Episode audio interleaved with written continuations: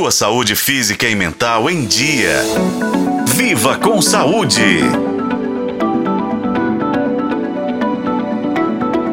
Todos nós já experimentamos aquele ambiente barulhento, principalmente quando a gente vive nas grandes cidades em que constantemente estamos cercados por ruídos, buzinas de carros, construções barulhentas e música alta.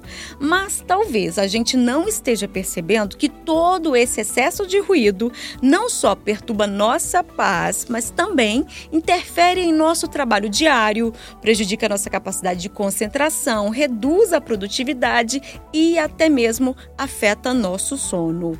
E estudos da Organização Mundial da Saúde indicam que níveis de ruído acima de 50 decibéis, que são equivalentes a uma conversa normal, já podem ser prejudiciais à saúde.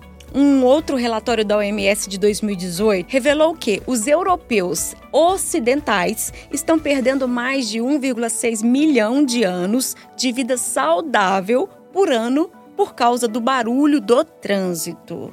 É importante a gente destacar que esses ruídos, às vezes irritantes, podem ter efeitos irreversíveis para nossa audição, como explica o otorrinolaringologista Leandros Sotiropoulos. A exposição do a ruído forte, a ruído de forte intensidade, ele pode resultar em perda auditiva, seja ela temporária ou permanente. Aí depende. É, geralmente essa exposição de curta duração a ruído forte, de forte intensidade, que a gente chama de trauma acústico, ele pode lesionar de maneira importante. Isso a gente vislumbra no exame audiométrico, que é o que precisa ser feito quando ocorre esse tipo de situação. Para proteger a nossa audição, especialistas recomendam o uso de protetores sempre que estivermos expostos a ruídos intensos. Já quando usamos fones de ouvido, é importante manter o volume baixo